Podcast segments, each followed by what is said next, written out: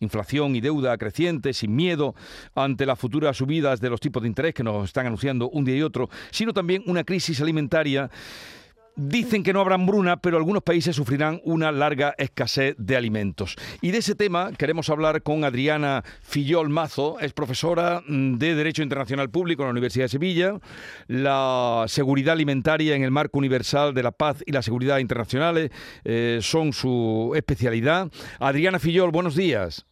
Hola, buenos días, encantada. Eh, la guerra de Ucrania ha despertado a los fantasmas de la crisis alimentaria mundial. Estaba ahí, no es algo nuevo, pero ahora comienza a hablarse del hambre de millones de personas como arma de guerra. Eh, ¿Qué parecer tiene? ¿Podemos llegar ahí? Eh, ¿Cómo ve el futuro? Pues todo parece apuntar que sí, que hay riesgo grave de crisis alimentaria global, como la que se produjo entre los años 2007 y 2008, debido a la suma de una serie de factores negativos que aumentan pues la probabilidad de que se avecine esta crisis alimentaria. La propia FAO, la Organización de Naciones Unidas para la Agricultura y la Alimentación, lo está anunciando. Bien, ¿en qué consiste la suma de estos factores negativos? Obviamente, en primer lugar, la guerra en, Ucrania está teniendo un impacto muy negativo sobre el aumento de los precios de alimentos básicos, sobre todo de cereales, teniendo en cuenta que Rusia y Ucrania pues desempeñan un papel clave en la producción mundial de cereales, de cebada, trigo, maíz, aceite de girasol, etcétera. Eh, por ejemplo, más del 40% de las importaciones de trigo en África pues provienen precisamente de Ucrania y Rusia. Y sin embargo, bueno, como todos sabemos, la producción de cereales en Ucrania está siendo muy perjudicada por los efectos de la guerra.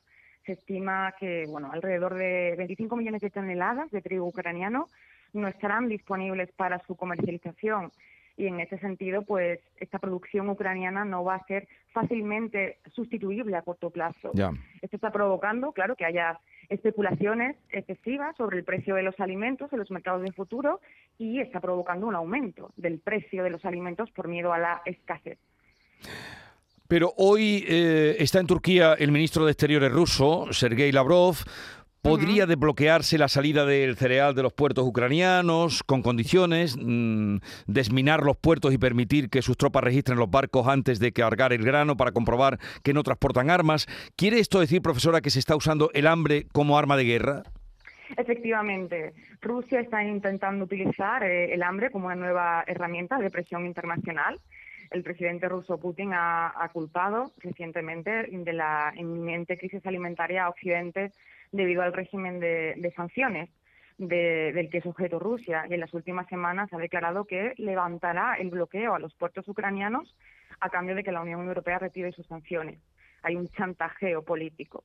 Eh, y claro, este, esta cuestión es compleja porque, bueno, Ucrania, que es el quinto exportador mundial de trigo, no puede exportar sus granos debido al bloqueo ruso de los puertos en el Mar Negro, sobre todo a través de Odessa y Nikolaev, ¿no? que gestionan en torno al 90% de las exportaciones ucranianas.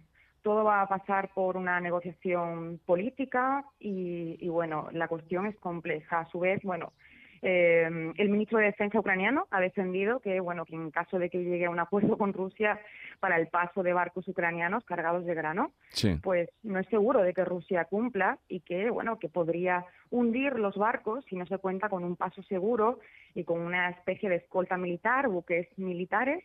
Eh, pero bueno, por parte de la OTAN y por parte de, los Estados europeos pues hay reticencias a esta opción. Por lo tanto, habría que buscar vías eh, alternativas logísticas para transportar el grano, ¿no? Por vías terrestres, especialmente desde Polonia y Rumanía. Sin embargo, claro, este transporte terrestre no podría compensar, ¿no? El cierre del Mar Negro. ¿Y qué alimentos pueden faltar? faltar? Bueno, actualmente, a ver, en España o en la Unión Europea, a corto plazo, no, no está en juego la disponibilidad de alimentos, ¿vale? Sí. Sino está la accesibilidad a los alimentos por parte de los hogares con bajos ingresos, ¿no? Debido al precio, al aumento del precio de esos alimentos. Nada más hay que ver que, que, cuando vamos al supermercado pagamos más y llevamos menos a casa. A grandes rasgos, a lo que nosotros nos afecta, la Unión Europea hay que decir que es en gran medida autosuficiente para muchos productos agrícolas clave, ¿no? Y también es un exportador eh, importante a nivel mundial de trigo. Sin embargo, bueno, hay ciertos productos específicos que son difíciles de sustituir rápidamente, eh, como las, proteínas, las proteínas forrajeras para la alimentación bovina o el aceite de girasol, ¿no? que ya tenemos escasez.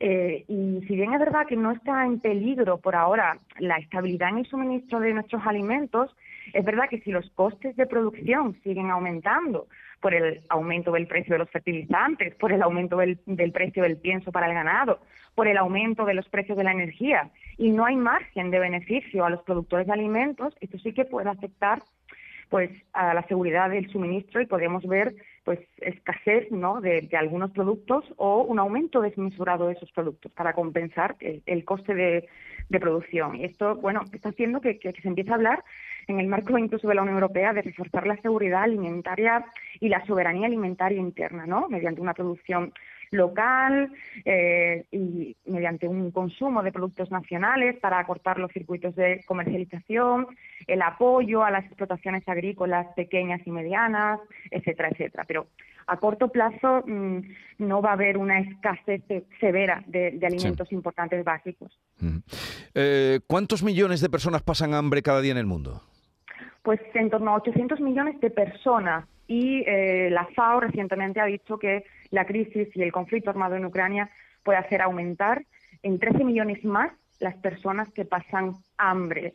Resultan especialmente eh, perjudicados ¿no? por, los efectos de, de, esta guerra, pues los estados que son importadores netos de alimentos, especialmente de cereales. Por ejemplo, Líbano, Egipto, Túnez o Yemen ya están viendo afectadas sus reservas alimentarias de, cereales y esto pues hace que pueda aumentar tensiones, malestar social, etcétera, etcétera.